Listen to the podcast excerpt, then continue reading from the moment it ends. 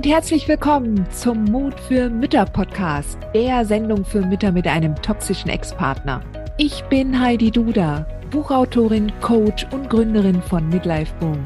Ich zeige dir Wege auf, wie du dem Gefühl der Hilflosigkeit im Alltag oder auch im Familiengericht Lebewohl sagen kannst und endlich wieder in deine Stärke kommst, damit du zum Leuchtturm für dein Kind wirst.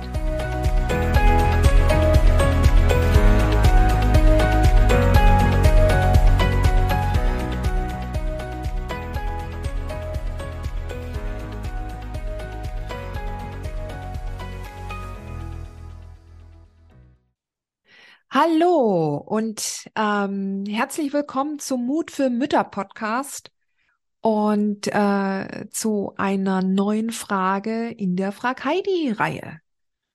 Eine Mama hat mich gefragt, was gibt es noch für Möglichkeiten, wenn der narzisstische Ex nicht nur einen selbst, sondern alle anderen, auch Familienmitglieder und Freunde vernichten will? Damit meine ich wirklich böse Dinge, an die ein Normalsterblicher nicht mal im Ansatz denken würde.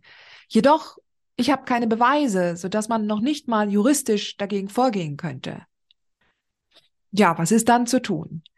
Das, das Problem ist dann, wenn du mit deinem Fokus und mit deiner, äh, mit deiner Aufmerksamkeit, du deinen Ex beobachtest dabei, was er alles anstellt und da auch in die Visualisierung gehst, ja, und, und, und du das alles mitbekommst, damit schwächst du dich selbst. Es ist immer wieder wichtig, sich klar zu machen, dass du die Aktionen deines Ex nicht kontrollieren kannst. Du kannst nur schauen, wie du zum Beispiel dein Kind besser ähm, oder oder schützen kannst natürlich, je nachdem, was dein Ex schon sich für Aktionen geleistet hat, ja.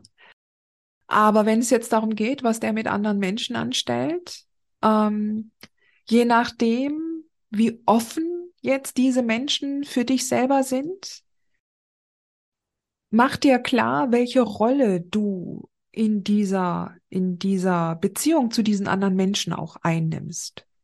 Ja. Weil wenn du jetzt zum Beispiel die Ex-Frau von einem Tox bist und es geht jetzt um zum Beispiel seine Schwester, ja, mit der du vielleicht gar nicht mal so innig zusammen warst früher, dann wird sie dir kaum zuhören, ja, oder dir vertrauen, ja. Und letztendlich ist das alles ein, ein Fokus auf das, was er macht, dieses Beobachten seiner Aktionen.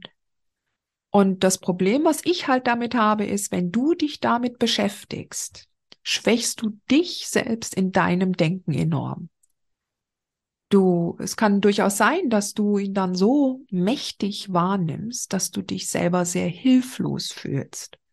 Und diese Hilflosigkeit im Gefühl, das überträgt sich dann auch auf dein Kind. Und in dem Fall ähm, ist es halt deine Aufgabe, zuallererst in die Stabilität zu kommen. Das heißt, den Fokus tatsächlich wegzunehmen von deinem Ex und darauf, was alles Schöne in deinem Leben gerade passiert. Ja, wie du dein Kind auch mit Menschen zusammenbringen kannst, die nett sind, die freundlich sind, die empathisch sind. Ja, konzentriere dich darauf. Mit welchen Menschen kommst du in Kontakt? Mit welchen Menschen und mit welchen Meinungen umgibst du dich? Das ist natürlich schwierig, wenn man dann sieht, wie der dann da rumwütet. Das ist mir klar. Aber du kannst es nicht lösen. Du kannst das Problem nicht lösen, weil es ist nicht dein Problem. Dein Problem ist es dann, wenn er natürlich an das Kind geht und dann musst du entsprechend dafür Sorge tragen, dass dein Kind geschützt wird vor ihm, was halt in dem rechtlichen Rahmen möglich ist in deiner Situation. Aber ansonsten gebe ich dir wirklich den, den Wunsch mit, dass du deinen Fokus auf dich selber ausrichtest und nicht darauf, was der Ex macht. Okay? Hat dir diese Folge gefallen? Dann freue ich mich, wenn du diesen Kanal abonnierst, du auch keine neue Folge mehr verpasst. Und solltest du noch nicht den Mutmach Freitag abonniert haben, dann lade ich dich herzlich ein, das hier auch nachzuholen. Du findest in den Show Notes unten den Link dazu.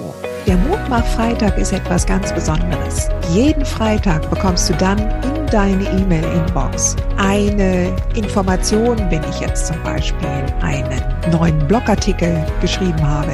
Oder du erfährst weitere hilfreiche Tipps und Werkzeuge, die das Wochenende für dich einläuten. Ich freue mich, wenn du mitmachst und wünsche dir noch einen wunderschönen Tag.